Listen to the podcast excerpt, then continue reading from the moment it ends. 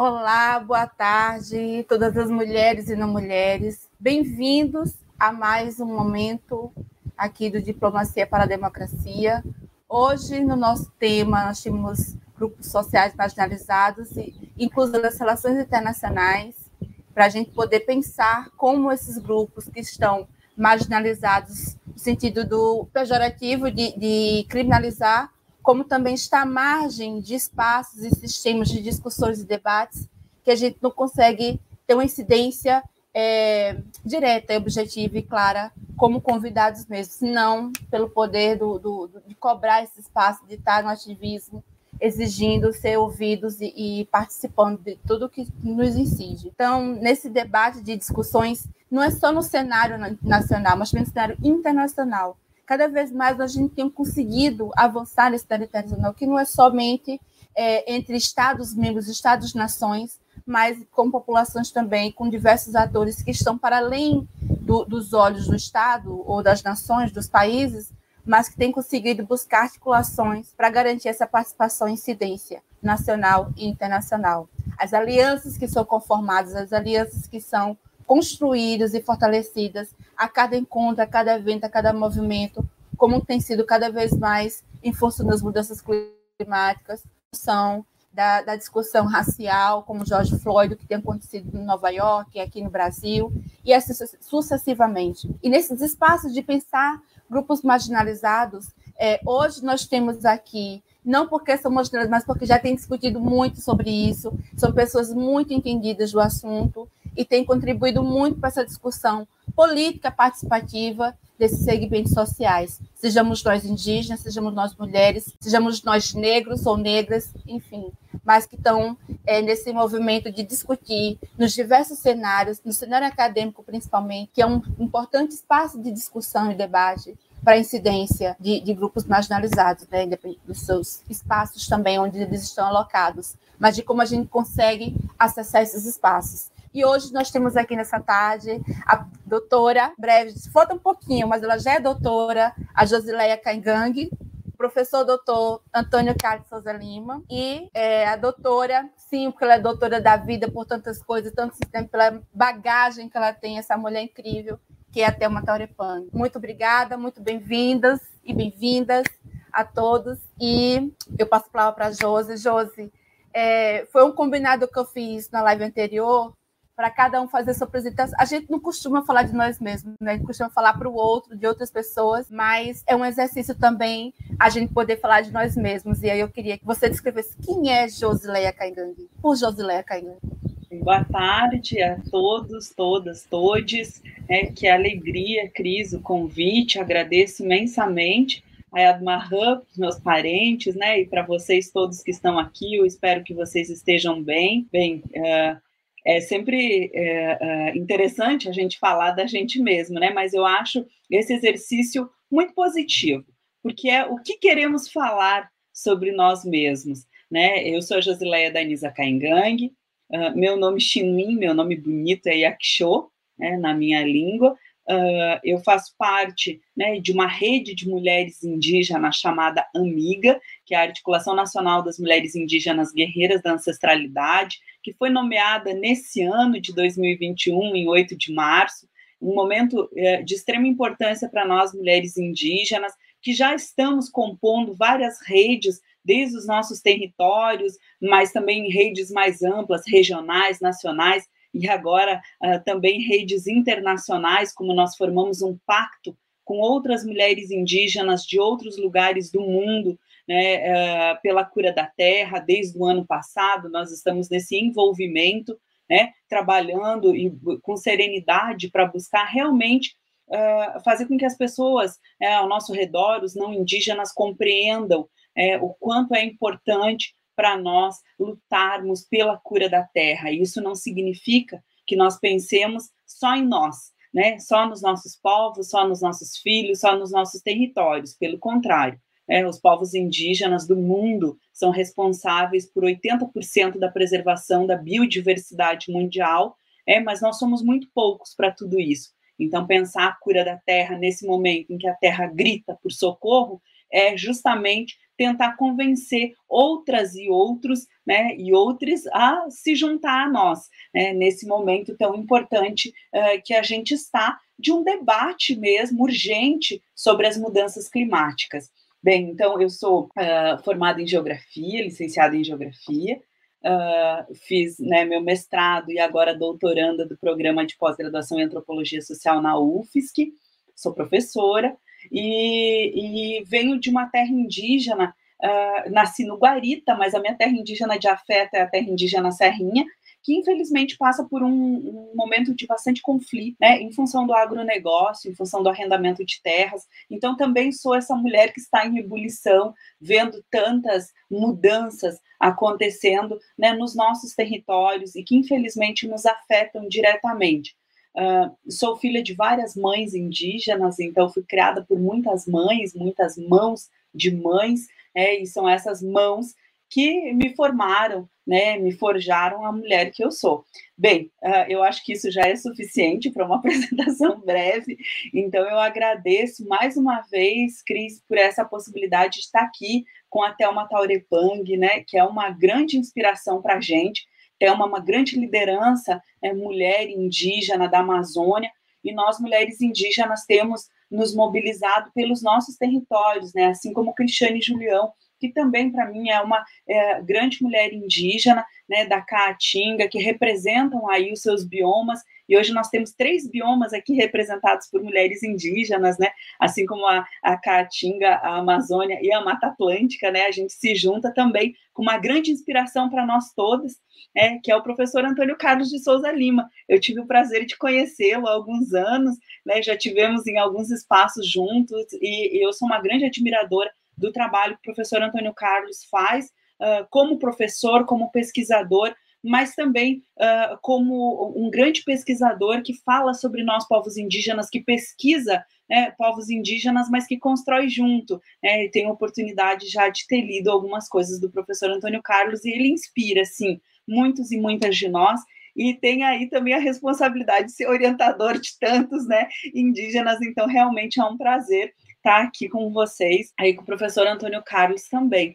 Uh, bem, eu fui convidada para esse debate né, sobre coletivos sociais marginalizados e inclusão nas relações internacionais, e pela Cristiane Julião, e, e eu fiquei muito pensativa sobre o que trazer, né? O que trazer nesse momento que a gente vive. Eu acho que primeiro Uh, eu, eu uh, como venho dessa área né, da geografia, gosto muito de pensar o espaço em que nós estamos.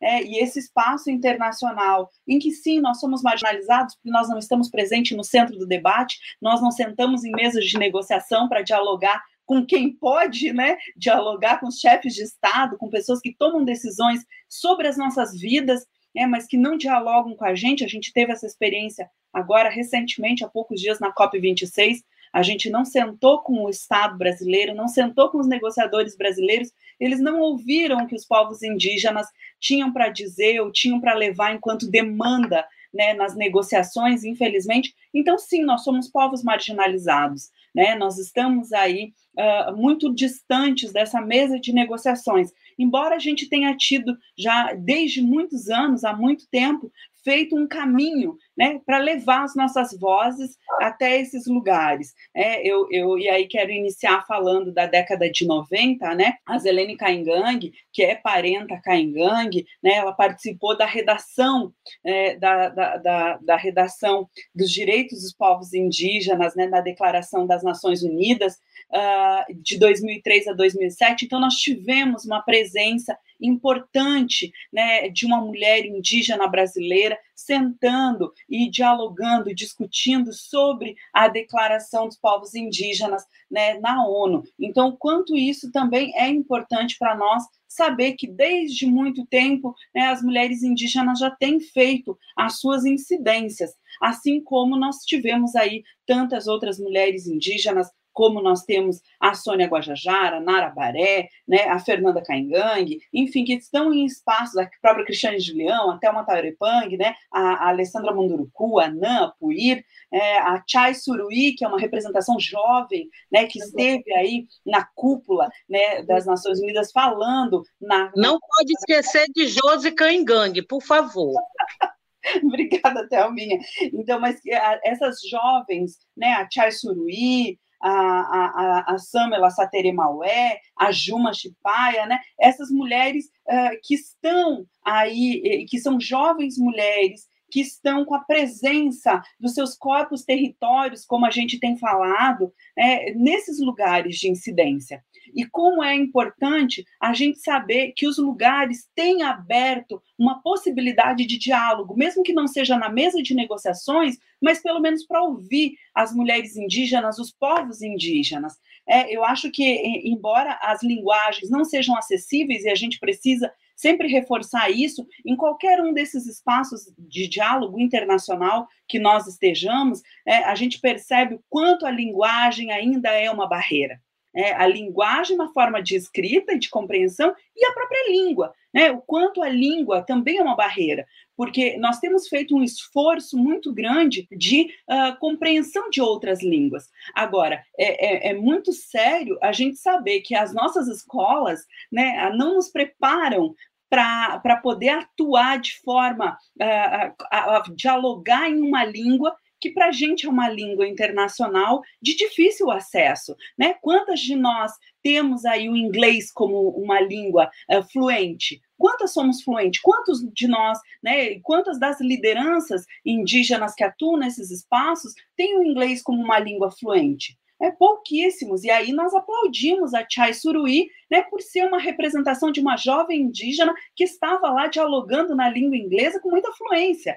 Claro, isso faz com que a gente né, perceba o quanto nós também precisamos avançar nesse sentido, infelizmente ainda sem nenhum apoio, porque nós não temos um apoio para fazer cursos de línguas, enfim, para nos interar.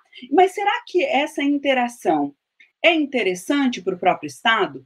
Será que pensar né, a presença das mulheres indígenas e de homens indígenas nesses espaços de discussão, com compreensão do que se está falando, com todas as siglas né, que nós temos dentro uh, da própria COP, dentro da OMP, né, dentro da OEA, dentro da ONU, será que é importante para eles que nós, povos indígenas, nos apropriemos né, desses, uh, uh, dessa linguagem que eles têm, dessas siglas tantas que eles têm? Será que isso é interessante? É, e, e, e aí a gente precisa pensar, porque isso influencia diretamente, como eu dizia no início, nos nossos territórios. É, seja a discussão pela, pela, pela, pela, parar as mudanças climáticas, seja a discussão sobre os nossos territórios, os direitos que temos sobre eles, né, sejam outras discussões que vão desde o uso de agrotóxico próximo das nossas casas, desde do, do, da, da, vontade que se tem pelo mercado internacional de se apossar dos nossos territórios e de fazer mineração e de fazer né, produção de commodities.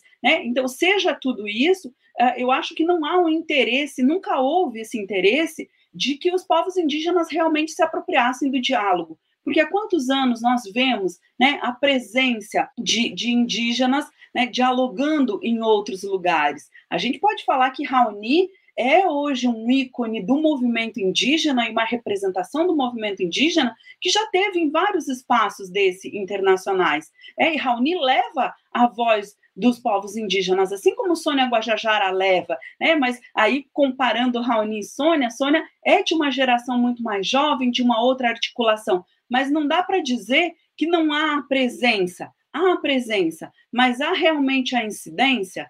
Há realmente um diálogo de construção? Realmente se quer ouvir a, a voz dos povos indígenas ou como foi trazido no, no, no, jornal The New York Times, que os povos indígenas estavam na COP26 e foi interessante porque dessa vez não foi só para tirar foto.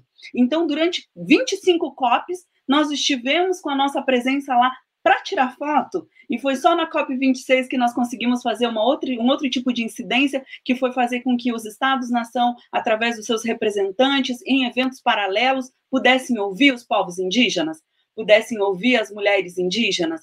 Nós tivemos o privilégio de nos reunir em alguns outros espaços com outras lideranças uh, né, de partidos da própria União Europeia, falando sobre o acordo do Mercosul, o quanto vai ser pernicioso para os povos indígenas para os nossos territórios, o acordo do Mercosul, com algumas parlamentares do parlamento belga, com a própria princesa Esmeralda do parlamento belga, mais uma parlamentar alemã que faz parte aí dos parlamentares da União Europeia. Então, será que só agora, nesse momento da COP26, é que nós tivemos realmente uma incidência que não fosse só de um adereço? Né? Porque foi isso que um grande jornal falou.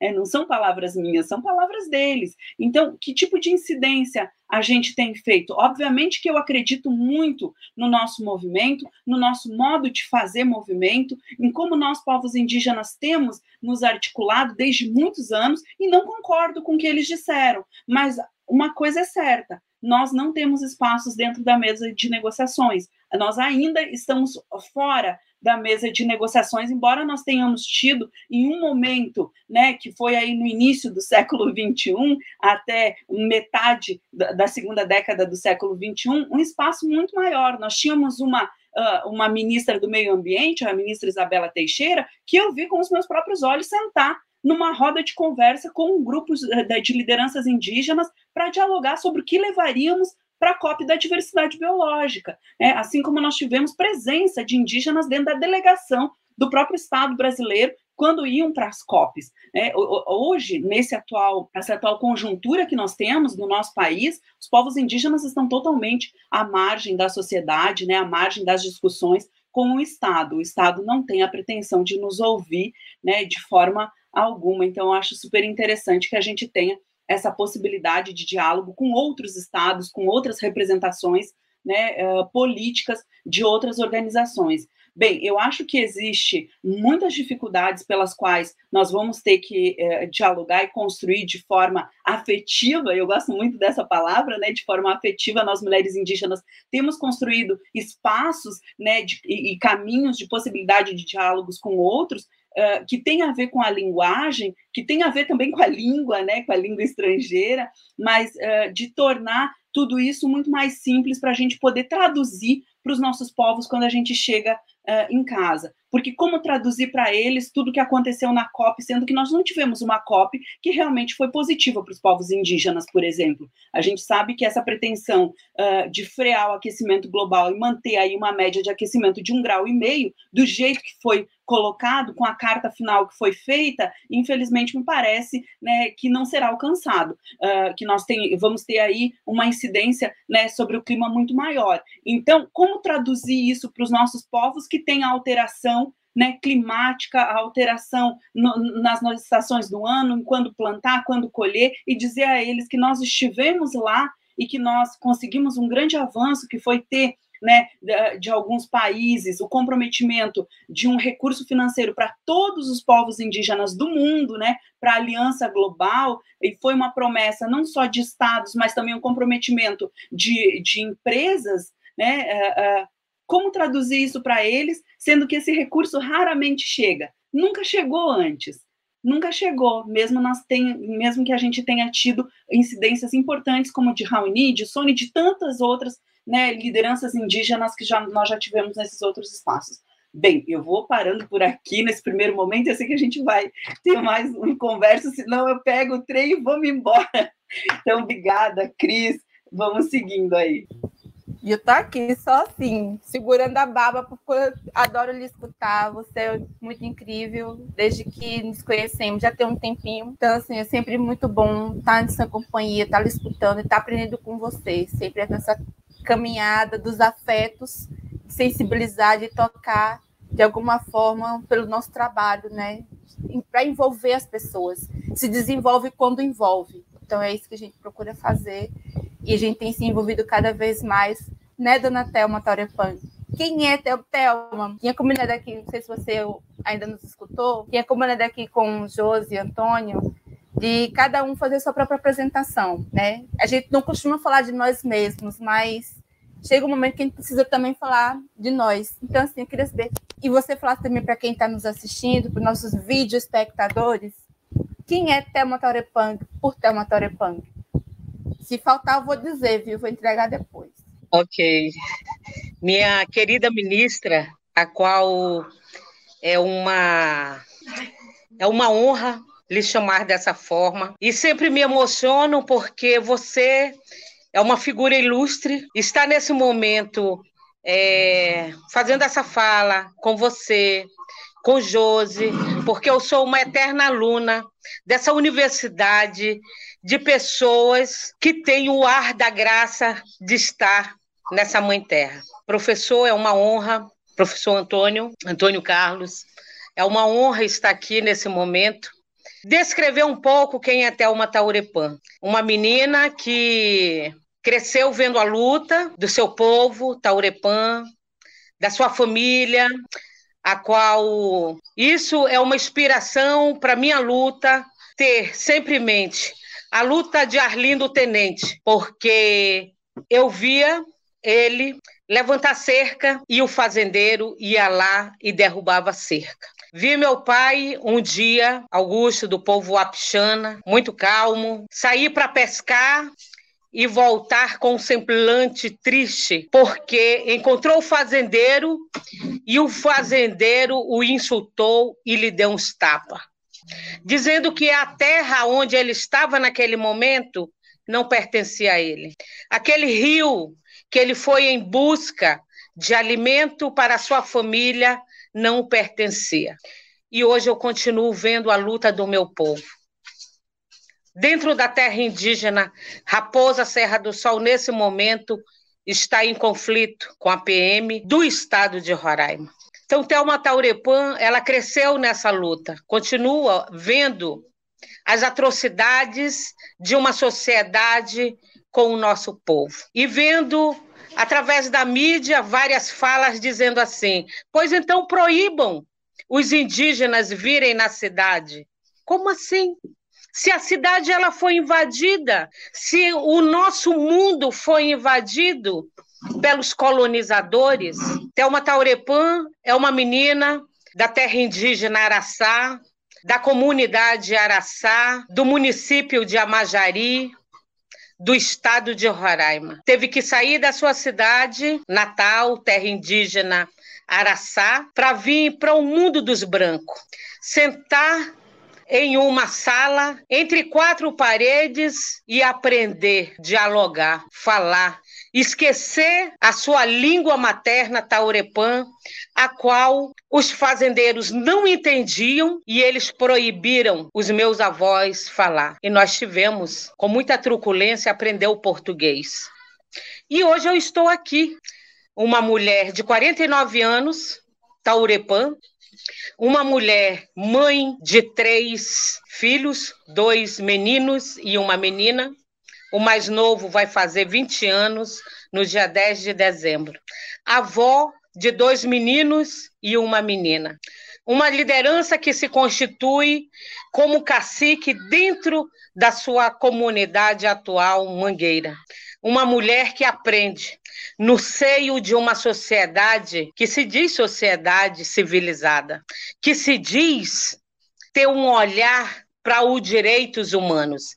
Que direitos humanos são esses? Thelma Taurepan hoje é acadêmica em antropologia, a qual preciso aprender, mas que a minha vivência dentro do, da universidade, do movimento indígena, dentro da vivência, com o pé no chão, com o pé nessa terra, se aprende muito mais do que estar dentro de uma universidade que era para trazer um conhecimento além do que nós temos em nossa vivência, mas dão um direcionamento que eu preciso, né, de fato, é, ter um canudo para dizer que eu sou, de fato, é, uma pessoa que está dentro de uma sociedade, que tem uma graduação, mas que para mim é um canudo, sabe, professor? Mas que na minha vida, do meu dia a dia, da minha vivência, da minha vida, da luta de ver essas mulheres que não falam a língua estrangeira, o inglês, o espanhol, o alemão chegar em uma COP 26 e levar de fato a voz das mulheres indígenas. E a sociedade que estava presente ali dizer e falar de fato: os povos indígenas estão presentes. As mulheres indígenas não foram só fazer barulho, as mulheres indígenas foram fazer o que elas fazem dentro do seu território, com a sociedade.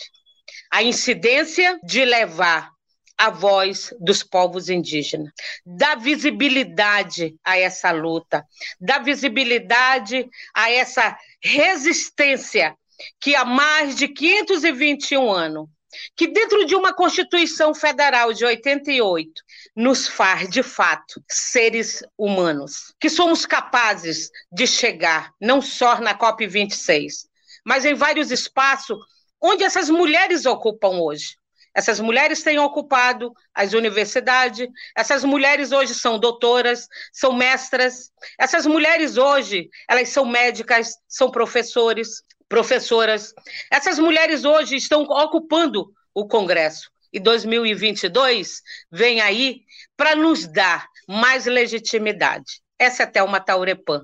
E agradeço imensamente por esse momento de estar é, falando junto com essas mulheres, a qual eu sou aluna delas. Muito obrigada, minha querida ministra, minha querida mestra Josi Kangang, que me traz sempre o conhecimento da vivência e da luta das mulheres indígenas. Gratidão, queridas. Ai, Thelma.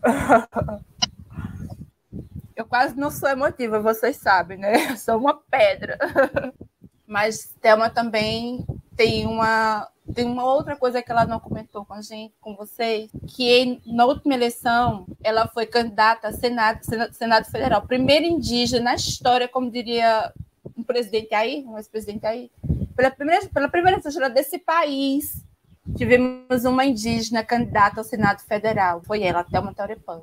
Como tem esses acordos de coligação, legenda, enfim, esses arrumadinhos, esses trinchim, ela não chegou ao Senado, mas ficou na porta. E a gente espera que ano que vem, 2022, seja o momento de Thelma Taurepã ocupar o Senado Federal.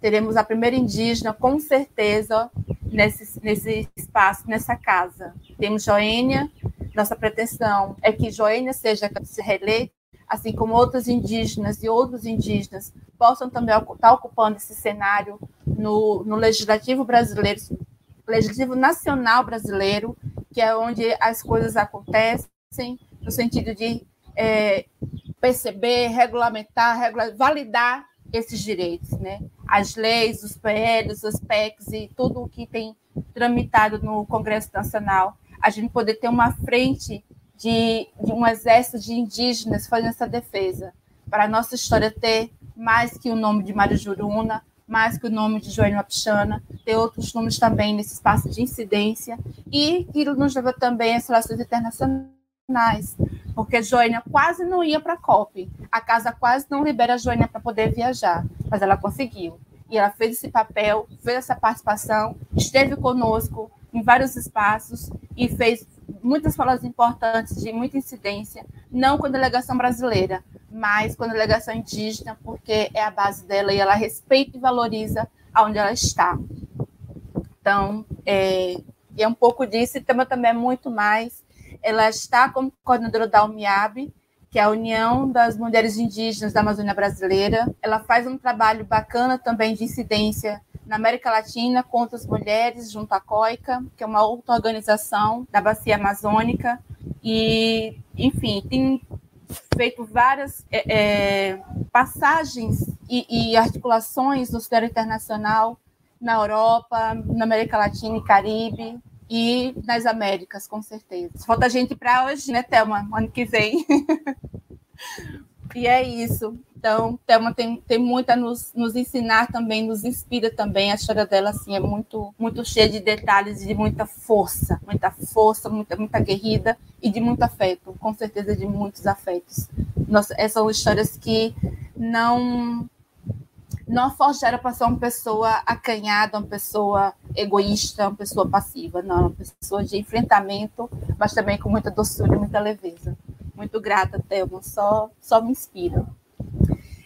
E chegamos a esse momento também de poder conversar com essa pessoa, assim, que para mim também é uma grande inspiração, inspiração acadêmica, desde que, que eu conheço há algum tempo também, tem me despertado para pensar e repensar muitas outras coisas, inclusive na própria antropologia, como um espaço de aprendizado também, como um espaço de, de me conhecer, de conhecer os movimentos, conhecer esses espaços. Eu também venho da graduação de Geografia, sou licenciada em Geografia, nunca me projetei em estudar antropologia até conhecer esta pessoa e perceber que a antropologia que, que eu tinha absorvido nada tem a ver com a proposta que ele estava me passando naquele momento que, de, de aula que estava aprendendo com ele. Como sempre, é uma aula, poder escutar toda a sua história também, e produções literárias, e orais, e participativas, enfim, como um todo. Antônio, é, quem é Antônio Carlos por Antônio Carlos? Eu sou, sou muito fã, né? Então, boa tarde a todas e todos. É uma enorme honra estar aqui, né? Com três mulheres incríveis, maravilhosas, três referências no movimento indígena no Brasil, né? três pessoas que, como elas já disseram, estavam presentes nesse cenário né, de articulação mundial. Né? É, quem é Antônio Carlos Souza Lima? Antônio Carlos Souza Lima é graduado em História, fez faculdade de História, fiz só licenciatura, não fiz bacharelado. Ao longo do curso de História, eu tive interesse em estudar é, questões indígenas e descobri que a universidade daquela época, do auge da ditadura, uma universidade que mal tinha bibliotecas, é... não tinha espaços para falar de história indígena, embora a gente tivesse na antropologia né, a presença e uma discussão, inclusive, muito ligada à articulação do movimento político indígena naquele momento. Então, a gente precisa ter muito cuidado quando fala da universidade, sobretudo no momento que a gente está falando,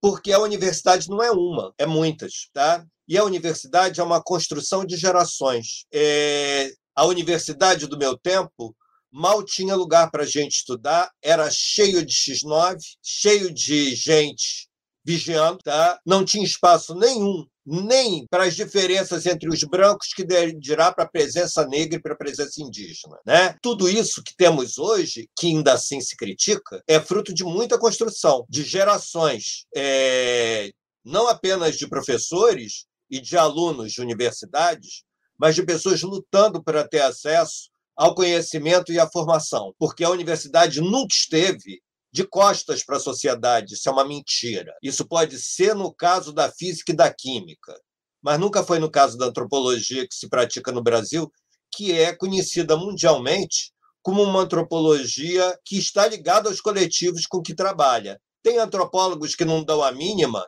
todos nós conhecemos os que não dão a mínima. E todos nós conhecemos os que estão profundamente em parceria, em interlocução, em trabalho conjunto. É, esse é o momento em que a universidade está sendo atacada novamente, que a gente está vendo esse fantasma do sucateamento, da destruição, etc., voltar a aparecer. Então, esse é o momento que a gente tem que defender as construções de gerações, né? É, que, no meu caso, eu aprendi a valorizar como? Acompanhando o movimento indígena. Tá?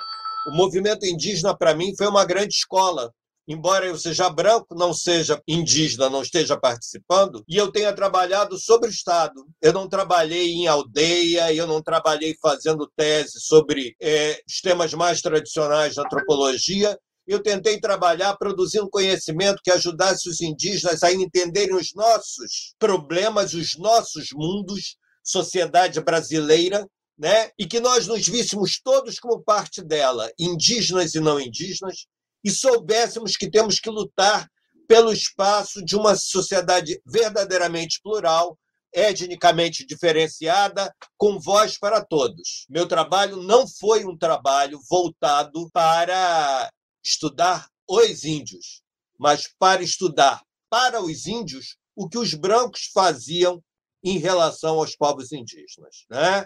Tem sido essa a minha preocupação, foi por isso que num dado momento eu fui trabalhar com o ensino superior de indígenas e ter uma pequena participação nessa questão do acesso à universidade através de um projeto chamado Trilhas de Conhecimento, que fez parte de um conjunto de outros N projetos sobre essa questão. É... e que eu até hoje acho que a gente tem muito por fazer. Quando toda essa virada conservadora começou, nós estávamos à beira de ter uma política nacional para o ensino superior de indígenas e uma proposta de universidade indígena criada. Tá? Um espaço onde os assuntos indígenas, de interesses de vocês, e aí eu quero concordar com coisas que a Thelma falou, muitas vezes, em certos espaços, vocês não encontram aquilo que vocês querem saber. E eu vou dizer a vocês, e Cristiane é testemunha, que eu cansei de dar curso sobre políticas indigenistas no meu programa e não tinha muitos alunos indígenas, embora esteja cheio deles lá. Por quê? Porque entram e se filiam a outras tendências, embora seja um curso para todo mundo. Cristiane é absolutamente testemunha, né?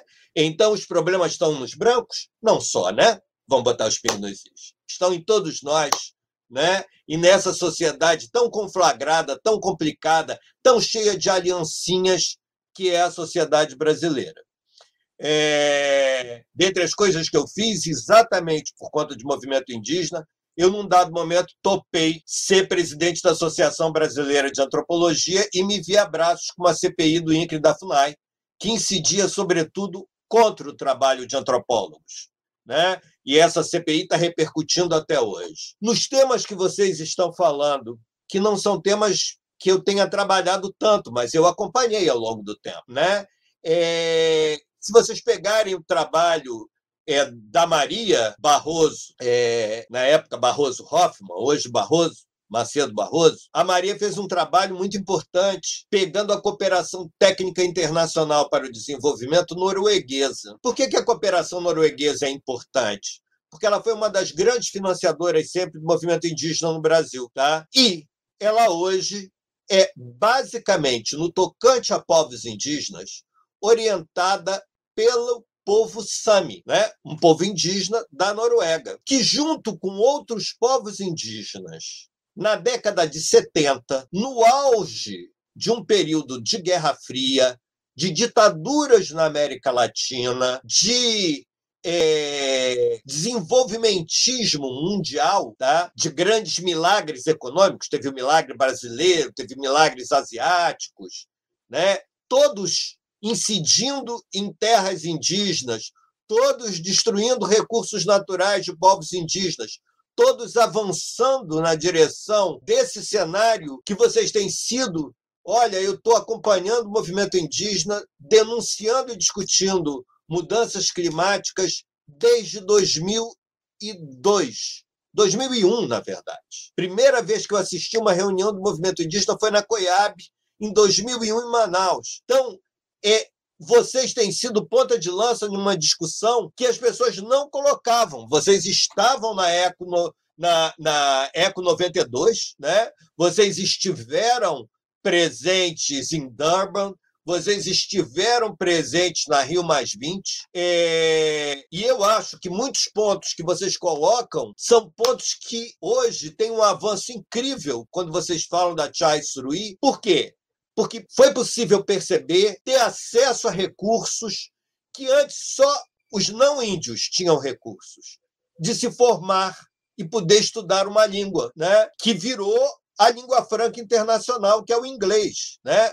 Porque muitas lideranças políticas importantíssimas brasileiras não falam inglês, precisam de intérpretes, grandes presidentes, né, grandes ministros. Então, mas isso tudo se aprende desde que a gente crie espaços para isso. Então, assim, é, a década de 70 é uma década importantíssima porque é um momento em que povos indígenas do mundo começam a interagir, sobretudo é, em espaços internacionais como a ONU, tá? e começam a buscar falar com povos de todo povos indígenas de todo o mundo. Né? E neste momento muito inicial, os povos indígenas do Brasil já se fizeram presentes. Tem uma história para vocês contarem aí, para contarem da própria trajetória do movimento indígena e de ensinarem a outros indígenas. Né? Vocês hoje estão nas universidades, vocês hoje estão aí. É fundamental que a gente possa usar esses espaços que o movimento indígena lutou para que existissem para serem espaços de formação. Espaços de formação onde a gente aprenda, muitas vezes conversando com Cristiane, né, que é uma pessoa que tem uma experiência grande de movimento indígena, como vocês duas, Josi e Thelma, mas que trabalhou muito sempre com coisas ligadas ao mundo jurídico. Eu fico dizendo para ela, Cristiane, as siglas, as siglas, as siglas. Porque a gente vai virando o quê? Vocês mesmos começam a falar em sigla, que nem, entendeu? É... Assessor de branco, tá? Então, a gente tem que se perceber e começar a ensinar os outros. Né? Porque senão a gente só diz que o branco é que ensina mal. Né? Então a gente tem que aprender a ser bom professor dos próprios outros que vêm aí, que estão chegando. Esse é um momento fundamental. Vocês deram um banho nacional e internacional nos últimos dois anos. Dentro do quadro da pandemia, o movimento indígena no Brasil fez o que nenhum outro movimento social fez. Tá? E dentro do movimento indígena, especialmente vocês, mulheres indígenas, tá? que eu acho que tem um papel de formação das consciências imensos, porque também são mães, são filhas, são irmãs, são esposas, tá? são lideranças de seus povos. Se a gente for pegando Josi mencionou é, a Zelene, a Zelene também teve presente Durban, que foi muito importante para toda a discussão sobre cotas, para toda a discussão sobre ações afirmativas. Né? A gente vai ver que esses espaços foram sendo conquistados pouco a pouco com a presença de diferentes lideranças. Lá nos anos 70, 80, Marcos, tá? É, Terena e outros estiveram presentes. A gente vai ter depois Raoni, a gente vai ter Ailton, a gente vai ter Davi. Então, tem uma história para vocês se contarem do que vocês já fizeram nesses anos todos em defesa do planeta, da vida como vocês chamaram a atenção. Né? Nisso, se vocês começarem a contar essa história, vocês vão ter que explicar para quem estão contando o que são as siglas. Vocês vão ter que procurar alguém que explique para vocês quais são as articulações econômicas para que vocês possam traduzir para explicar, tá? Então, eu creio, não sei como é que está meu tempo, eu acho que eu já estou acabando, né? É, pelo período aí, mas eu acho que um dos dados fundamentais foi a capacidade que vocês tiveram de se apropriar dos conhecimentos não indígenas para pensar a partir dos seus próprios modos de vida, dos seus conhecimentos e de uma pauta de vocês. Vocês conseguiram mais do que muito movimento social, eu repito. E vocês têm ainda muito a fazer, né? É, muitas vezes é, a gente encontra os antropólogos dizendo que a antropologia indígena vai resolver os problemas da antropologia. Eu, eu não acho isso. Os problemas da antropologia são da antropologia, vai ser resolvido por todos. Né? Porque nego quer botar a conta em vocês da resolução dos problemas que os brancos criaram. Não, não é isso. Né? Vocês têm que ver quais são os interesses e as agendas de vocês. É, e neste, o que eu estou querendo chamar a atenção é de que espaços de produção de conhecimento, espaços de formação e de interlocução com povos indígenas internacionais, vocês já imaginaram como seria bacana se existisse, que nem existe na Noruega, tá? Um centro SAMI para recepção de indígenas do mundo inteiro, tá? Mais ou menos de uma maneira diferente, bem diferente. A gente tem isso no Arizona, mas aí muito focado para a coisa do direito. Vocês já imaginaram que incrível seria ter isso no Brasil, tá? Que incrível seria ter centros diferentes no Brasil para que um jovem taurepã possa conhecer a realidade de um caingangue, um jovem caingangue possa conhecer a, realidade de um pancararu, um pancararu conhecer a realidade de um terena. Isto foi fundamental dos anos 70 para cá, para vocês começarem a construir pautas únicas e diferenciadas ao mesmo tempo. Porque esse país é um país continental onde só a elite branca se encontrava.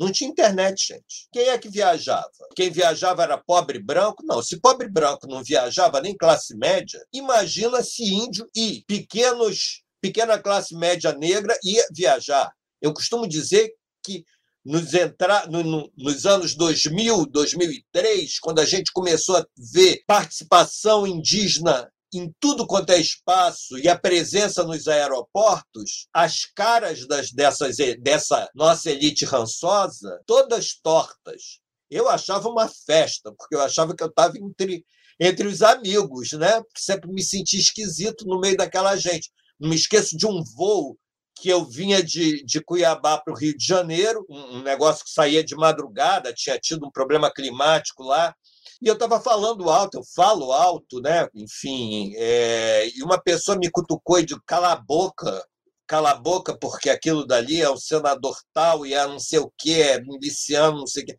Não era miliciano o termo, né? Mas era isso, isso e aquilo. Eu estava falando de questão indígena, né? Assim, tem uns lugares que a gente parece que anda que são minados, ainda hoje, né? Então, poder encontrar construir espaços para receber e trocar, para aprender e ensinar, eu acho que é um ponto fundamental dessa articulação num plano global, que mais do que nunca vocês estão mostrando que é necessária.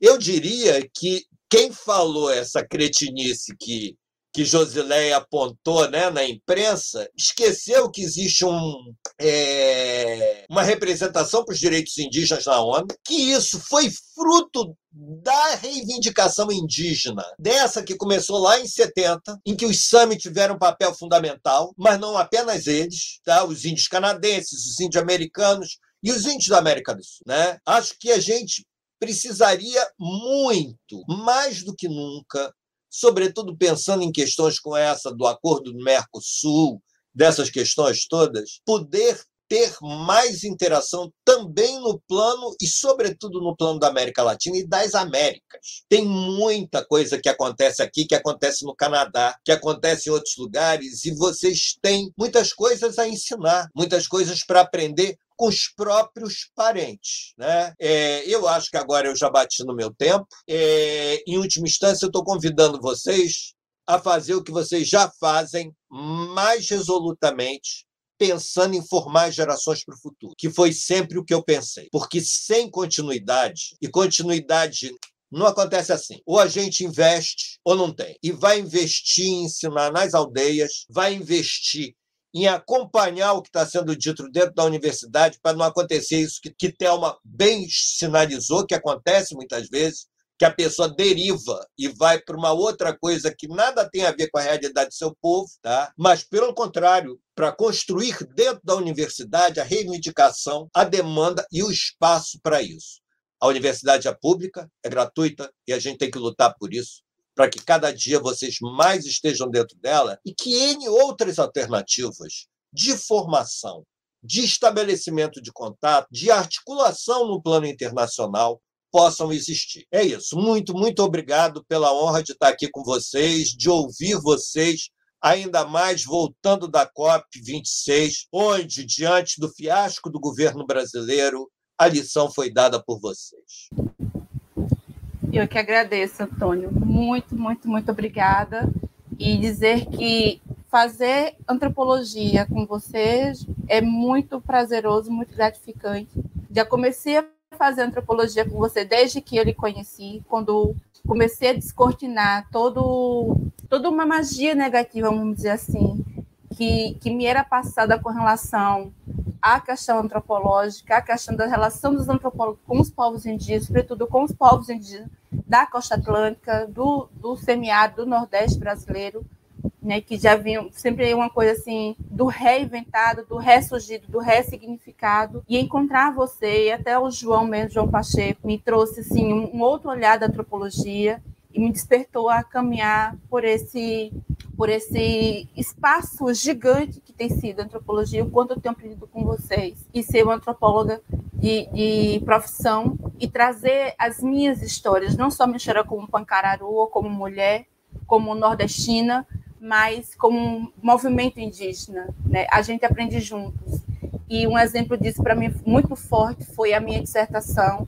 Quando você, Cristiane, você não faz direito, você não faz direito, mas aí você acabou abarcando a minha ideia e, e foi aprender comigo para trazer o resultado que foi. Então, só tenho de agradecer que, em momento algum, você tentou demover a minha ideia, você tentou entender a minha ideia. E quando você entendeu, você veio junto comigo, como também está sendo agora na tese. Gente, o Antônio é meu orientador. Então, tenho muita honra de tê-lo como orientador. Eu só, eu, a honra é minha que sempre aprendi, entendeu? Porque a gente ficar só no trabalho da gente é muito pobre. A gente aprende muito com os alunos, entendeu? E, e, e eu acho que é isso. Todo mundo é um pouco mestre um do outro, né? É assim que deve ser. É uma troca, né, professor? Muito justa. Sempre. Se não for troca, não funciona. Se não for troca, não tem construção tem imposição, tem deformação. E eu também digo isso com muita certeza, porque antes de, de ingressar no Museu Nacional, eu tentei outros espaços acadêmicos, ingressar na antropologia por outras universidades, e, e uma das universidades com quem eu tentei, um dos professores olhou para o meu trabalho, meu projeto de trabalho, disse: esse aqui não, você vai fazer isso, isso, isso, botou uma lista de livros para ler, com referências bibliográficas dele, ignorou o meu trabalho, o meu projeto, e algum tempo depois eu vi esse professor replicando que foi a minha proposta inicial de trabalho. Então, é, e Antônio não foi, não, não fez isso. Ele, pelo contrário, ele me instigou, tentou entender, tentou me entender por que eu insistia tanto no tema que eu queria trazer, justamente que é a questão do direito, como nós indígenas fomos percebidos e inseridos nos ordenamentos jurídicos brasileiros e internacionais, a participação indígena nesse cenário de construção legislativa e ele dizia, Cristiane, você não faz direito, você não é direito, mas ele é, é, entendeu a minha necessidade de pesquisar sobre e veio junto comigo, foi aprender comigo e a gente construiu uma dissertação de quase 300 páginas com essa relação que na época eu encontrei desses marcos legais nacionais, internacionais e ambientais sobre a questão para todos nós, né? Para todos nós entender como esses processos legais de relações se envolvem desenvolvem a nossa revelia ou com a nossa participação. Só gratidão a todos vocês. Tem muitos comentários, só elogios. Obrigada, pessoal. Que bom que vocês estão gostando. A gente pensou com muito, com muito carinho e, e, e trazer muitas informações de, e participação é esse processo de participação que a gente está promovendo aqui. O Diplomacia e Democracia tem sido esse espaço de participação para populações indígenas, populações negras, para populações é, marginalizadas que a gente tem vivenciado nesses últimos séculos, a vida toda. Então, tem uma pergunta aqui bem interessante para as meninas e tem duas para o professor Antônio. Para as meninas tem assim, é, é da Letícia Madeira, e ela pergunta: vocês enxergam algum tipo de apoio do governo para o cenário pós-Bolsonaro para poder facilitar a entrada de participação indígena em espaços de decisões políticas e públicas? E aí, Josi, você enxerga algum tipo de apoio do governo então, Cris, eu, eu acho, bom, eu agradeço muito a fala do professor Antônio Carlos, da Thelma, eu acho que me fizeram pensar muitas coisas borbulhando, fervilhando muitas coisas aqui na minha cabeça. Uh, e a pergunta também da Letícia, ela, ela me leva a um lugar. Uh, as portas, a gente vai, vai forçando, forçando, forçando, forçando até ela se abrir. Né? Na universidade foi assim, obviamente na Constituição Federal, né? no pré-constituinte também foi assim, no movimento da Constituinte foi assim, depois, uh, quando a gente teve o capítulo oitavo, também foi assim, né? Então, e, e eu fico muito admirada com toda a história né, que os nossos povos têm de resistência, muitas vezes de resiliência também, mas sempre de continuar. O movimento do, dos povos indígenas, o nosso movimento indígena e índios em movimento, como diz o, o Ailton Krenak, né, é, ele, ele, é, ele segue sempre, ele não para. Mesmo durante a pandemia, a gente viu o quanto as mobilizações indígenas foram importantes. Então, Letícia, eu não enxergo nada dado, né? Eu enxergo uma construção. A gente tem visto vários uh, partidos políticos, vários políticos, inclusive, que estão hoje dentro da, da, da, do próprio Congresso Nacional, eu não vou dizer do governo, né, mas dentro do Congresso Nacional, que têm uh, se aproximado dos povos indígenas e têm ouvido os povos indígenas. Lá na COP mesmo, além da deputada Joênia Alpichana, nós tivemos outros deputados que estavam ali ouvindo os painéis que aconteceram,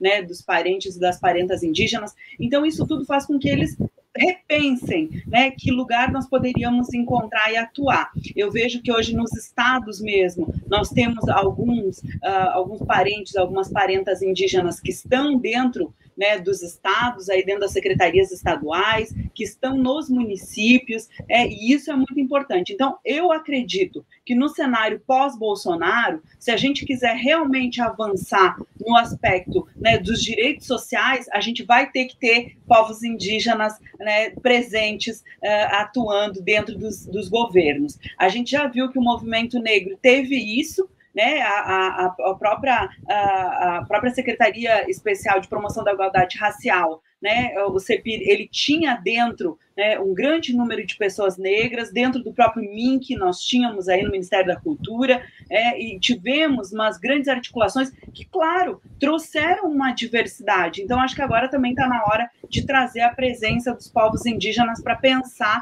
né, as nossas tecnologias, e aí eu, eu vejo com bons olhos uh, alguns espaços né, dentro do Estado brasileiro, principalmente os voltados às questões ambientais. Eu acho que os povos indígenas têm muito a ensinar, é, mas nós também precisamos, obviamente, a nos articular, e isso não vai ser nenhuma novidade, né? Acho que a gente se articula desde sempre, então essa articulação deve ocorrer.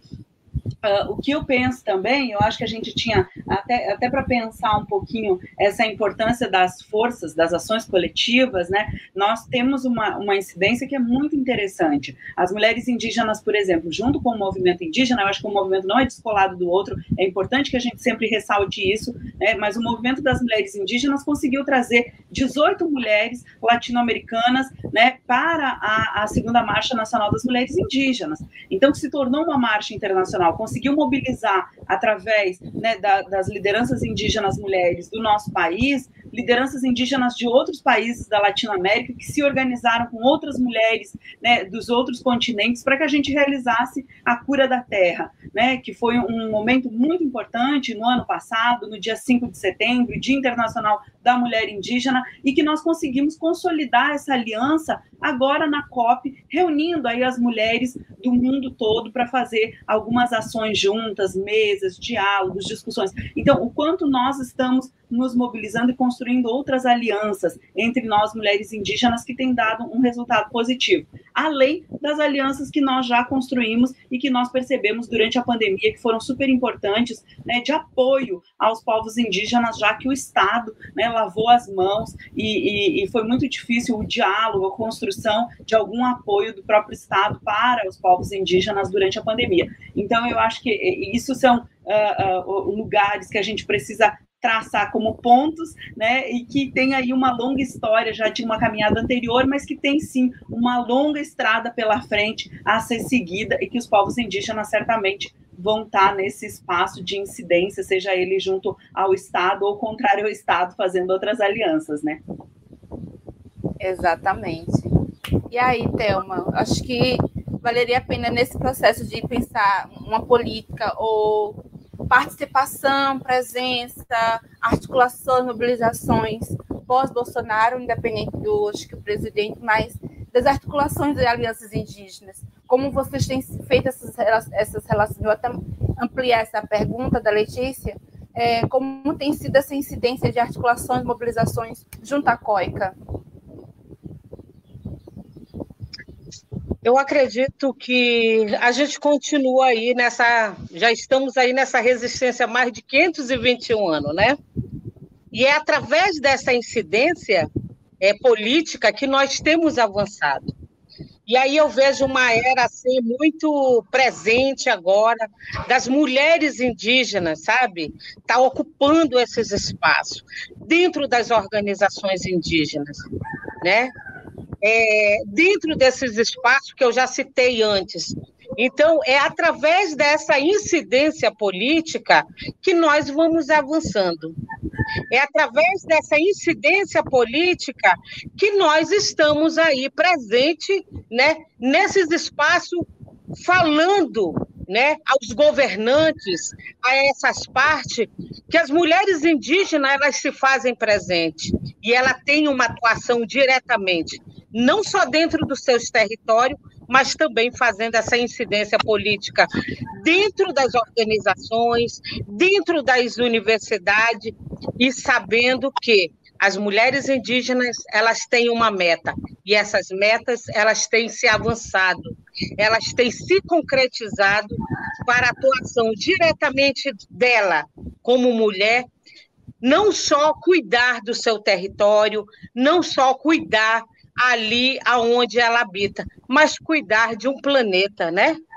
Faz essa incidência e ela também, ela a partir desse momento é, ela tem a concepção da resiliência. Ela não está, ela não está se adaptando a vários contextos. Ela está no processo de resistência, sabe, para sua própria existência. Eu vejo dessa forma. E dentro desse campo político, né, de ações políticas, é, que não se tem uma política é, pública adequada às mulheres indígenas, adequada aos povos indígenas, e com o decorrer do tempo a gente vai avançando para forçar, como acabou de falar minha mestra é, é, Josi, que a gente vai né, é, freando, mas ao mesmo tempo é, fazendo com que a pressão ela seja dada por parte de, de nós, mulheres indígenas, povos indígenas, para essa incidência dentro desses espaços. Eu vejo dessa forma. É sim, Thelma. Lembrando que nesse processo também de mobilização, e, e independente do, do, do cenário político partidário majoritário, o movimento indígena tem sido atuante. Né? Antônio e, e José fez essa recordação desde os anos 70, desde a Uni, Marcos Terena. Marcos também preparou sua filha, né? A Thaili fez bastante incidência política, ela é muito participativa, é muito atuante e, e desinibida. Ela, ela fala fluente inglês, fala fluente espanhol, fala fluente francês. Ela, o pai dela preparou para esses, esses espaços de incidência e ela vai sozinha, porque ela tem essa, essa facilidade de entender e, e se manter e, enaltecer a própria cultura dela. Ela é uma terena Onde quer que ela é chegue, a forma que ela use, né? Ela a forma é que ela faça tudo, ela é Tereza. Isso. Ela... E é nisso que o professor é, é, também ele fala, né? Essa preparação dessa nova geração, essa preparação de quem somos, né? Para onde vamos e o que estamos fazendo nesse momento. Eu tenho uma netinha, é, professor Antônio, de cinco anos eu, eu movi, né, eu movimentei para que ela estivesse presente na segunda marcha das mulheres indígenas. Porque não é fácil, professor, você ter, um, você ter filhos que, que lhe viram ali dentro do movimento e um filho é, dentro do seu ambiente de estudo, alguém chegar a dizer assim: Poxa, você é filho do Carlos Antônio, o cara da antropologia, o cara disso, daquilo, e o seu filho dizer assim: Pô, leva ele para você. Não é fácil, professor. Não, não é. É verdade. E hoje, é, esse mesmo filho que disse assim: Você quer ela para você? Eu lhe dou ela. E ele dizer para você: eu só volto para casa quando a senhora sair desse movimento. E hoje ele entender que a luta da mãe dele é a luta de todos os povos, é uma luta de resistência. É um processo, professor. É um processo muito longo, é um processo árduo, é um processo que você esmaga o seu coração, a sua essência de ser mulher. E hoje eu poder levar os meus filhos a uma segunda marcha das mulheres indígenas, aonde, aonde se encontrou várias mulheres, e ter uma neta de cinco anos e dizer assim: eu tenho orgulho de ser, não neta, mas filha de Thelma Taurepã. E ela só tem cinco anos. E ela pegar uma placa no meio é, da marcha e, dizer, e, e falar assim ao mundo: eu sou, eu sou. A resistência, eu sou. A geração que vai gerar um conflito muito grande, mas que eu vou resistir para que a minha geração ela continue existindo. Então, para mim isso é, foi um marco histórico para minha vida, levar a minha neta de cinco anos e ela presenciar momentos de conflito dentro daquele espaço aonde se fez presente a nossa espiritualidade, a nossa ancestralidade e ela presenciar isso tudo e falar que ela é a resistência das próximas gerações dela. Isso me deixa orgulhosa. Isso é lindo. Isso é a vitória, Thelma. Isso é a grande vitória muito forte. E, quant, e quantas, quantas coisas, quantos desafios, né? Foi a marcha. Tem sido nossas vivências, tem sido nossas lutas. Desde. Vamos, vamos, vamos mentalizar assim 70, né? Porque Antônio fala do período de ditadura, mas uma ditadura também que foi muito terrível para as realidades indígenas, de muito extermínio, de muitos de muitas violências violências banais, como diria Jade Figueiredo, bestiais, que, que aconteceram com as realidades indígenas e negras também. A gente não, não se apropria desse conteúdo, mas sente que sabe, e sabe que foram assim também. Não tem os detalhes, mas a gente sabe das realidades que são as nossas, de resistir, ocupar esses cenários, esses espaços políticos, né? E acadêmico também é um espaço político, mas estamos construindo né, independente de presidente, independente de um, de um partido ou de uma coligação que vença um Estado. A gente achou que teria, é, enfim, nossas terras reconhecidas com o governo PT, não foi bem assim, né? São muitas articulações por trás para validar esse direito. A Raposa Serra do Sol veio com essa, veio também trazendo essa esperança, 20 anos de Raposa Serra do Sol, de luta, de peleja, de mortes, de repente, nossas, todas as terras indígenas, aquela promessa de cinco anos seria se cumprida.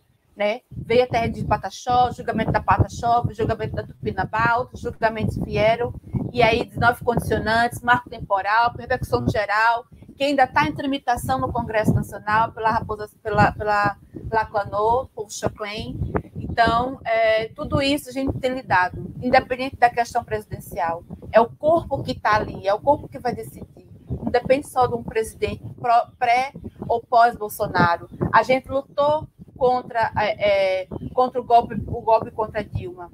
Apesar do governo PT ter dessas maravilhas, mas a gente estava lá enquanto o Congresso discutia é, a, de, a decapitação de Dilma, vamos dizer assim, por ser mulher, por estar na presidência e tudo, o golpe que foi em 2016, a gente estava ocupar, ocupando lá o Museu o Memorial dos Povos Indígenas, estava acontecendo a Conferência Nacional de Política para Mulheres e a tramitação do, do seu impeachment rolando também. Então, a gente tem lutado, inclusive, contra presidentes. A gente espera que o pós-Bolsonaro seja melhor, né? que não fique, não fique nem ele, nem quem é da corja dele. Mas estamos nos preparando para o que vier seja Michel Temer, Bolsonaro, Lula, enfim, até Sérgio Moro, se ele quiser, ou se a sociedade voltar. Né? A gente precisa sair desse analfabetismo político partidário de votar naquele que está ali, das opções que nos dão. A gente precisa também criar critérios para dizer quem a quem nós vamos delegar esse voto de confiança e de é, regularização das nossas vidas. É, a gente precisa sair desse analfabetismo político partidário e saber em quem nós vamos votar o ano que vem, porque tem eleição chegando. Cinco candidatos: deputado estadual, deputado federal, governador, senador e presidente. Vamos repensar quem é que está votando contra, quem é que está votando a favor, quem é que está realmente pensando na sociedade, quem é que está pegando a Constituição para ler ou está só levantando a Constituição em nome de Deus para poder validar nossos direitos ou regularizar ou modificar. Então, está nas nossas mãos pensar quem vai ser esse pós-Bolsonaro, esses coletivos pós-Bolsonaro, não, é, não somos nós só povos indígenas, mas toda a sociedade, né? E aí eu quero passar essa pergunta para Antônio agora, que tem muito a ver com o que a gente conversou agora, Antônio, sobre esses espaços, né? É, da BR Cine, pergunta, gostaria de saber para o professor Antônio quais os principais desafios para viabilizar o meio acadêmico para tornar mais acessível aos movimentos sociais. Como trazer para a sala de aula e como levar a sala de aula para fora desses espaços. Se as outras, e aí ele pede, né? Se, se ele quiser também comentar tudo, mas seria mais para Antônio. Entendeu, Antônio? Quer que eu repita? É, não, entendi. Agora, eu acho que isso já vem acontecendo. Né? É, eu acho que, na verdade, é, ao longo desse, desses últimos 20 anos, é que a gente está um, tá vivendo um momento muito difícil e está esquecendo muita coisa que foi feita e aconteceu. E eu não estou dizendo com isso que não tivesse na rota racismo institucional, é, falta de produção de conhecimento, a própria ideia de que você tem os índios separados do Brasil, tá? como se os índios não fossem os construtores do Brasil em tudo quanto é região. Nossa, gente, vamos lá, vamos pensar nas realidades regionais do encontro do trabalho indígena. Não está dentro das estradas dos brancos, não está dentro da, da, da, da, das destruições de florestas de madeira, obrigados muitas vezes a trabalhar com mão de obra escravizada. Né? Então, eu acho que o primeiro ponto é estabelecer uma conexão com quem está ocupando esses espaços. Quando a gente começou a trabalhar com isso, quando Josi, é, acho que Cris, Thelma entraram na universidade, eu acho que as coisas eram muito mais complicadas do que são hoje. Mal ou bem se conseguiu espaços, se conseguiu abrir caminhos, e a gente estava numa rota mais ampla de abrir caminhos. O que eu estou querendo dizer com isso? Há certas coisas que não são específicas da situação indígena. O Brasil é um país escravista colonial, tá? cujas elites fizeram de tudo, e eu diria que com muito sucesso, para manter-se no poder. Tá? E um dos principais instrumentos das elites foi negar acesso à educação. Por que, que Paulo Freire, talvez o intelectual brasileiro mundialmente mais conhecido e respeitado, tá? Foi um homem tão perseguido quanto foi naquele momento, porque trazia uma proposta revolucionária neste plano essencial, que é o da educação. E não é da educação para a pessoa ser uma dessas pessoas que fica cuspindo conhecimento para se dizer mais que o outro. É porque adquirindo conhecimento, você pode romper com certas relações que te colocam numa posição inferior. Tá? Então, eu acho que a primeira coisa, e que eu vi, não aconteceu em tudo, mas aconteceu em muita coisa. A gente sempre argumentou, é, junto com boa parte do movimento indígena, que não adiantava simplesmente entrar na universidade se não tivesse uma formação focada na questão indígena, em aspectos políticos da questão indígena. Né? Que a gente tinha que ter conhecimento sobre os direitos, sobre as leis, sobre uma série de coisas sobre a diversidade das situações indígenas regionais. Agora, vamos lá, ao longo desses 20 anos, a gente teve cursos do MST com diversas universidades, a gente teve cursos ah, com coletivos quilombolas, e a gente teve vestibulares específicos de acesso indígena a muitas universidades que ainda se mantêm, com toda virada conservadora que o Brasil sofreu. Tá? A gente ainda tem as cotas em vigência e a gente tem que lutar para que elas continuem. A gente tem a questão das, da, do acesso de quem vem pela rede pública. Então, tem muitos espaços que foram conquistados, era muito diferente. O que eu acho que precisa é de uma forte interlocução entre movimentos sociais variados, em nome de pautas comuns e com essa perspectiva de construção de elos. Porque há, por exemplo, a gente tem, pouca gente sabe, mas a Universidade Federal do Pará tem um curso em Altamira tá, para formação em etnodesenvolvimento, que recebe indígenas, quilombolas, ribeirinhos, tá? populações tradicionais, quebradeiras de coco. Praticamente todo mundo que foi formado lá está empregado. Tá? É um curso que se inspirou em muita coisa das licenciaturas indígenas, da pedagogia da alternância, mas focado em conhecimentos para quê? Para a gestão, para atuar em espaços públicos, para fazer o papel de intermediação entre coletividades e administração pública, para questionar é, outros espaços como esses poderiam ter sido criados e iam ser criados. Quando veio o que está aí. E o que está aí não atinge apenas a questão indígena, embora um dos alvos principais seja, sim, os povos indígenas, por conta das terras, tá? E por conta do fato de que vocês têm feito a diferença em matéria de movimento social. Vocês têm colocado questões que outros não colocaram. Eu diria mais ainda que o protagonismo crescente das mulheres indígenas nos últimos anos fez toda a diferença nestes termos. Tá? É... Eu ouvi isso de lideranças indígenas de outras gerações que falam com uma imensa admiração. Pode ser até que tenha disputas e brigas internas.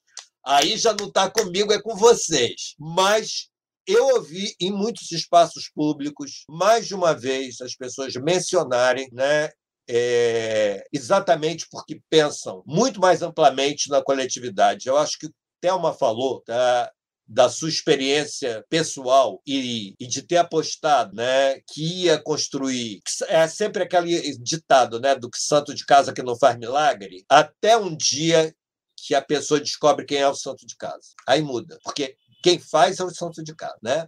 Os outros, não, ninguém acessa os outros se não começar pelos de casa, né?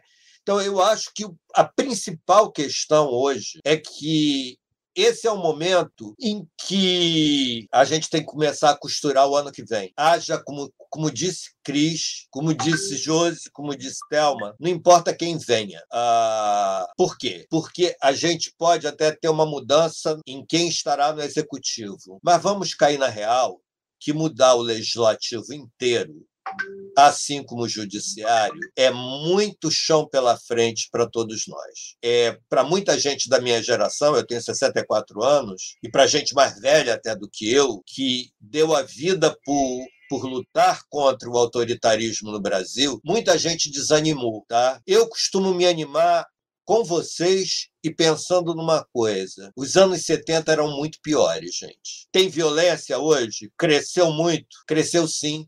Tem continua tendo, tem horrores. Mas naquela época, as atrocidades não eram conhecidas. Foi preciso o relatório Figueiredo renascer, entendeu? Ser achado para que uma série de coisas que sempre se soube surgirem documentadas. E a gente vê que aquilo sim era política genocida, né? Não que a gente não tenha outros outras formas de genocídio, então, eu acho que é, mais do que nunca, trabalhar dentro dos movimentos indígenas, dos índios em movimento, trabalhar com outros movimentos do Brasil, da América Latina, do mundo, para começar a construir o que quer que seja a proposta de vocês e de nós que estamos junto com vocês, para quem quer que venha à frente. Porque não importa, vai ser sempre luta. A gente pode até ter condições mais favoráveis, como já vivemos, tá? Mas a gente sabe perfeitamente que elas não foram favoráveis em tudo, que teve muito problema e muita coisa que não, não foi para frente. Porque a gente sabe, por exemplo, que dentro do legislativo, certas forças nunca deixaram de crescer até porque nada é um dinheiro. E comprar os outros é mole, né? Então, eu penso que é a resposta que eu sei dar nesse momento. Há muito trabalho pela frente, um trabalho que eu acho que as mulheres indígenas têm mostrado mais do que nunca, que está em passar pela academia, pegar os instrumentos do branco, mas, sobretudo, está no chão do movimento, está nas organizações, está nos seus espaços de trabalho, está nas suas famílias, está formando gente em todos os níveis. Eu acho que seria isso. É sim, fica até. O que é que eu vou falar depois desse povo falando? Fica aqui procurando. Como é que eu vou me emendar depois dessas falas? Mas eu estou me fez recordar agora que em 2015, quando a gente começou com esse coletivo Voz das Mulheres Indígenas, como isso foi apropriado para além de, um, de uma expressão, força de expressão, voz das mulheres indígenas, tornou força de ação. Se tornou uma apropriação realmente de, de impulsionar esses, essas mulheres que acompanhavam o movimento indígena, mas que se, de alguma forma estavam é, é, conformadas com esse espaço de estar ali, mesmo fazendo serviço pensante, vamos dizer assim, da relatoria, da construção do projeto, da prestação de contas, dos cuidados, mas não tinha essa incidência política tanto quanto a gente está vendo agora. Quando a gente começou com Voz das Mulheres Indígenas, a gente começou a aproveitar desses espaços de ATL para estar tá mobilizando as mulheres indígenas, conversando com elas, entendendo cada processo, o processo de cada uma, de se perceber como parte dessa mobilização, fosse dentro da sua casa, fosse num cenário macro ou internacional, né? E isso foi crescente dentro do, do, do, do âmbito do ATL, até a gente pensar em estar tá fazendo fóruns e, e, a nossa primeira Assembleia Nacional de Mulheres Indígenas no âmbito do ATL, quando a gente começou a pensar em construir a Marcha das Mulheres Indígenas, e trazendo como tema né, território, nosso corpo, nosso espírito. E de lá para cá tem sido essa mobilização, de perceber e entender a limitação, ou a espontaneidade, ou a potência de cada uma, todas são significantes. A gente faz uma fala realmente enaltecendo mulheres por biomas, porque entende são biomas que se retroalimentam, se retropotencializam, e a gente está sempre enaltecendo isso. Mulheres da Mata Atlântica, os Pampas, que quase ninguém fala, né, Josi? Está esquecido os Pampas, mas ele existe. Ainda, ainda existe e resiste. Mulheres Caatinga, Cerrado, Pantanal e o ambiente amazônico. Lembrando ao mundo e a todos que não é só a Amazônia que importa. O Brasil é formado por outros, por outros biomas e a gente tem ecoado essas vozes. Então, essa sala de aula, ela tem sido também para o movimento, também para os nossos e também para aqueles que a gente tem buscado essas parcerias e agora pela Aliança Global, não só enquanto articulação Aliança Global, mas Aliança Global. Eu tive o prazer de conversar com uma liderança Lakota, né, lá no, numa reunião do Cálculo Indígena que teve lá em, em Glasgow, e ele falando justamente disso, né, do quão ele estava acompanhando, assim, pouco que ele conseguiu acompanhar da mobilização das mulheres indígenas, é histórico. Ele nunca viu esse lugar nenhum do mundo, dessa mobilização de mulheres indígenas. E ele estava parabenizando as mulheres do Brasil, que mesmo tendo Bolsonaro como presidente, a gente tinha conseguido fazer, realizar eventos assim importantíssimos, que seria interessante poder fazer essa apresentação para os povos do Arizona. E eu me senti assim um máximo, né? me achei nesse momento de falar dessa, dessa potencialidade toda e, enfim, compartilhar isso com vocês. Enfim, outros comentários aqui, só elogios, parabenizando os relatos de Thelma, das falas de Josi, do quão estão encantados com, com, a, com as colocações de Antônio. Então, obrigada também a todos que têm participado aqui do chat, dos comentários, nas redes sociais, os vídeo espectadores que têm nos acompanhado. E a gente agora está caminhando para o finalzinho dessa live. Eu passo a palavra agora para a Josi para deixar uma mensagem. Você, Josi, a palavra está contigo para dizer, é, enfim, o que você quiser. Obrigada, Cris, eh, de novo. Uh, eu acho que a nossa live foi extremamente produtiva. Quem teve a oportunidade de acompanhá-la e vai ter a oportunidade de ouvi-la em outro momento, é, foram aqui vozes de pessoas realmente envolvidas com o movimento indígena. O professor Antônio Carlos, é, eu, eu sempre considero que o primeiro livro que eu li dele foi um do MEC que ele produziu, e como é importante a gente ter pessoas que pensem sim nos nossos povos, que pensem sim na educação. Eu acho que a educação é uma das vias de levar democracia em todos os espaços, é uma das vias de dar oportunidade né, para as populações que são invisibilizadas, e nós, povos indígenas, temos utilizado né, esse instrumento que é a educação. Infelizmente, nesse momento, como o professor disse, nós passamos por um, momento muito ruim, né, muito perverso do próprio Estado contra a ciência. A ciência é sim solução para muitas coisas, para muitos caminhos, e nós, povos indígenas, ingressamos agora nesse espaço e queremos permanecer nele. E não só porque nós queremos aprender, mas também porque nós queremos compartilhar e compartilhar saberes, compartilhar ciência, muito da ciência que é feita na, na academia, né, nas universidades, também tem um quê de povos indígenas e a gente sabe disso. Então, eu quero agradecer imensamente pela força das mulheres indígenas. Eu acho que são forças ancestrais realmente que nos movem.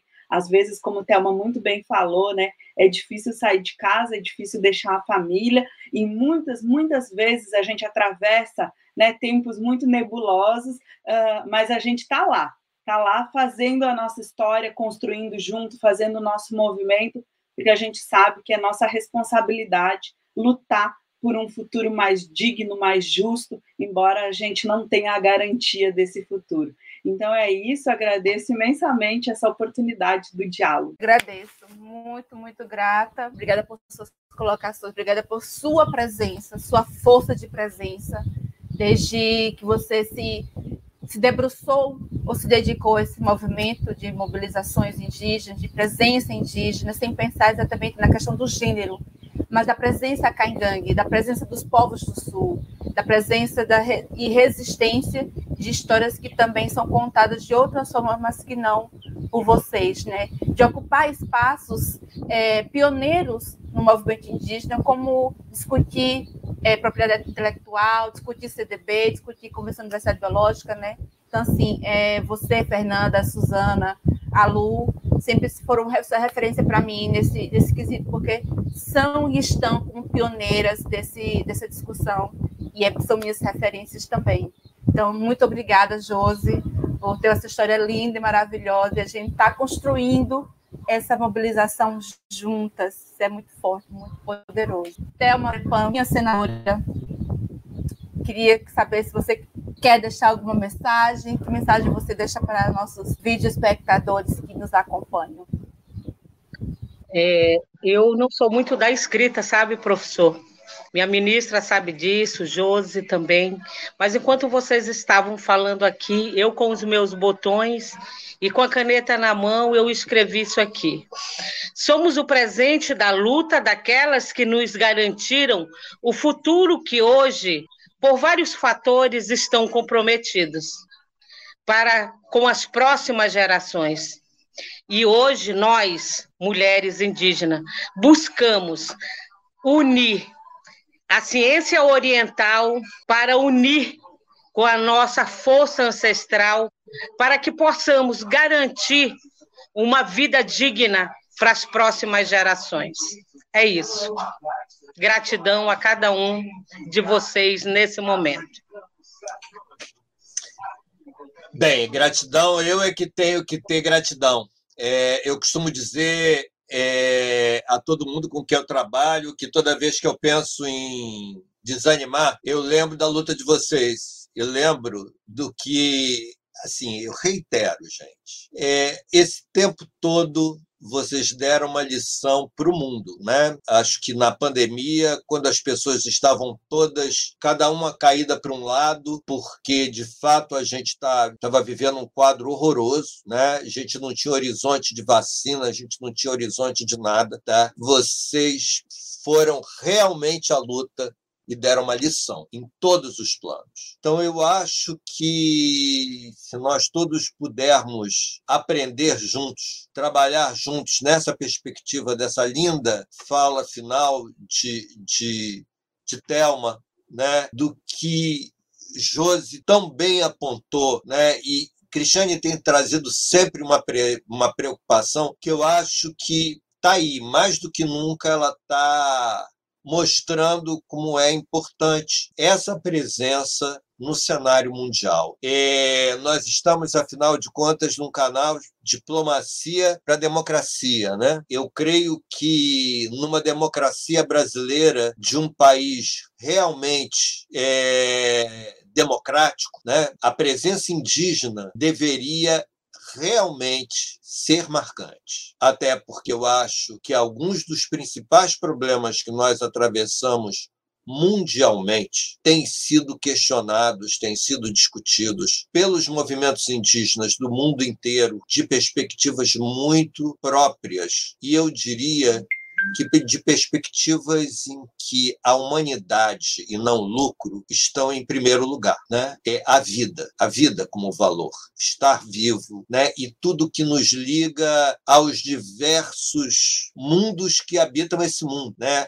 Às diversas naturezas, aos mundos espirituais, né, que se entrelaçam. É, eu creio que se nós pudermos, nessa perspectiva, né, falar com Ásia, África, Oceania, Américas, Europas, vocês poderiam ser guias né, dessa diplomacia pensando na vida. É, parabéns e muito obrigado mais uma vez por tudo. Tem sido um privilégio poder estar com vocês.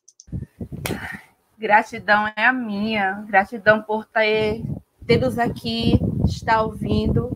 Quero aproveitar também mandar um abração para Puí, Puí Tebé, que estaria conosco também nessa tarde, mas precisou resolver um problema de emergência de família. Né, muita força, Deus proteja onde quer que você esteja, com você, com seus familiares, porque ela é uma guerreira, chama que a Puí vem, chama que ela levantou trouxe esse bordão para a gente, a gente sempre usa e dá uma animada, assim, dá uma pô, chama quando ela dá aquela chamada, assim, sempre entusiasma todo mundo e, e meio que sonou também um, um bordão, um jargão nosso das mulheres indígenas e do movimento como um todo. Todo mundo, quando fala, usa essa expressão assim, com muita ênfase, é, lembra ela imediatamente. E lembrar que Puí também demarcou, sim, território lá em Glasgow, tem, ela lá estampada nas paredes de Glasgow como referência nossa, frente das mulheres indígenas, da luta no estado do Pará, que o estado do Pará, convenhamos, também tem muitas situações. E essa experiência exitosa que Fernando trouxe, ou, desculpa, que, que Antônio Carlos trouxe, mas que o estado do Pará também tem suas histórias de muitas violências e de marginalização de tantas populações que não só indígena, né? e de muitas violências, de muitos assassinatos, para além de Dorothy ou Chico Mendes. São outras, são outras conversas, são outras histórias que a gente deixa aqui também como, como um estalo para quem está nos ouvindo também dar uma pesquisada, dar uma olhada assim, como são esses coletivos sociais marginalizados seja no âmbito territorial, por essa luta que não cessa nunca, que de cedências que toda hora nós temos que estar cedendo a, aos nossos espaços ou às nossa biodiversidade, é, tendo que acompanhar a destruição dos nossos ecossistemas, como aconteceu também há umas duas semanas, a marinha do Brasil destruindo os mananciais no, quilombo da Bahia, enfim, são muitas violências que a gente tem passado e buscado essas relações internacionais para poder ecoar essa luta, já que no Brasil a gente não consegue essa incidência.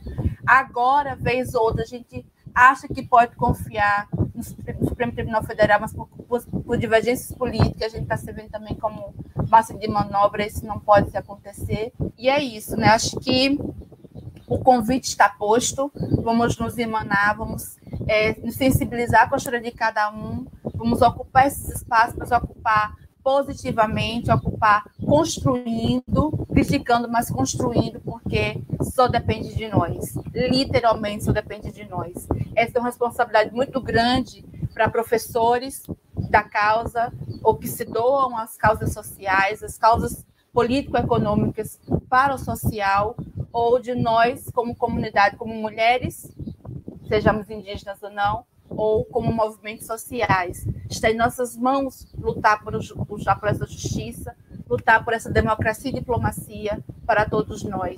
Ano que vem tem eleição. Se liguem que vão votar. Muito obrigada, paz do coração, beijo e só gratidão. Beijo para todo mundo. Eita, bom.